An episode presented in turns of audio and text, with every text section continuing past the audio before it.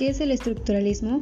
Es un enfoque de investigación de las ciencias sociales que creció hasta convertirse en uno de los métodos más utilizados para analizar el lenguaje, la cultura y la sociedad en la segunda mitad del siglo XX. Es un enfoque filosófico que trata de analizar un campo específico como un sistema complejo de partes relacionadas entre sí. Esto quiere decir que en términos amplios y básicos, el estructuralismo busca las estructuras, como su nombre lo dice, a través de las cuales produce el significado dentro de una cultura.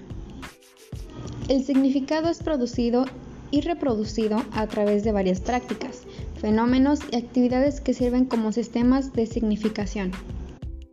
Y una estructura constaría así de dos principios, uno autorregulador o inclusivo o uno expulsor y delimitativo. ¿Qué es el existencialismo? Es una corriente filosófica que sostiene que la existencia precede de la esencia y la realidad que es anterior al pensamiento y la voluntad a la inteligencia.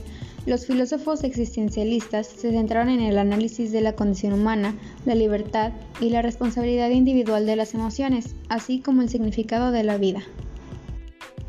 Ahora, ¿por qué son importantes los sistemas filosóficos contemporáneos en la filosofía de la educación? Pues fácil, se trata de fundar una antropología cuyo soporte es el hombre mismo, en cuanto puede ser histórico, es decir, definirse incesamente por su propia praxis, o individual como un movimiento totalizador que tiene que ver consigo mismo, con los otros y con los objetos que nos rodean.